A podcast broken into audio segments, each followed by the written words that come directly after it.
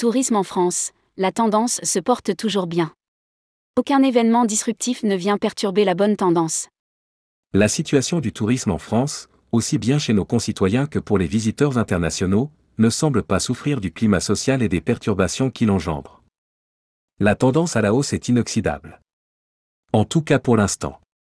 Rédigé par Bruno Courtin le vendredi 14 avril 2023.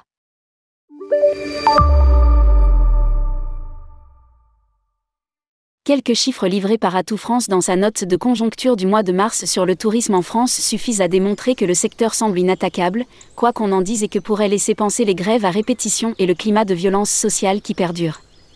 Le taux de réservation dans l'hôtellerie pour les trois prochains mois, jusqu'à juin 2023, s'affiche à 32%, soit 6 points de plus qu'en 2022.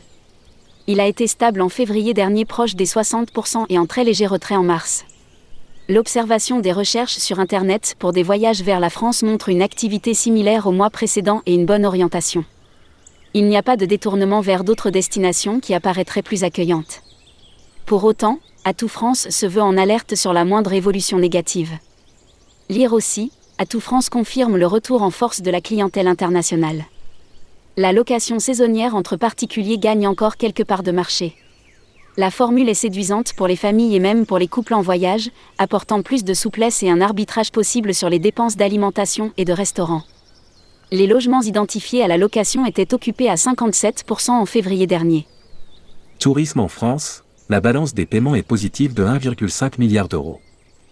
Les recettes internationales générées par la venue de touristes étrangers se portent bien. Elles sont évaluées par la Banque de France à 4,2 milliards d'euros pour le seul mois de janvier 2023 qui n'est pas le plus actif. Le montant est supérieur de 51% par rapport à janvier 2022 quand les Britanniques ont été privés un temps d'accès aux stations de sport d'hiver. L'augmentation tient aussi compte d'une réelle augmentation des prix hôteliers. Les Français partent davantage à l'étranger et ont dépensé 2,7 milliards d'euros en janvier. C'est 6% de plus qu'en janvier 2019, signe d'un redémarrage effectif des voyageurs de France. Pour autant, la balance des paiements reste largement favorable, soit 1,5 milliard d'euros de solde positif. Pratiquement le double de celui de janvier 2019. Le trafic aérien a retrouvé 80% de son volume de 2019. Le tourisme international se traduit aussi par une reprise du trafic aérien. Il n'a toujours pas retrouvé son niveau de 2029 mais s'en rapproche progressivement. 80% des volumes de passagers sont enregistrés en février dernier par rapport à ceux de février 2019. En Europe, seule l'Espagne fait mieux et la France a dépassé la performance de l'Italie.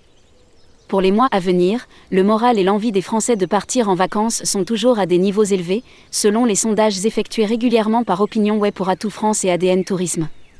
49% des personnes interrogées ont bien l'intention de s'échapper de chez elles entre Pâques et début juin.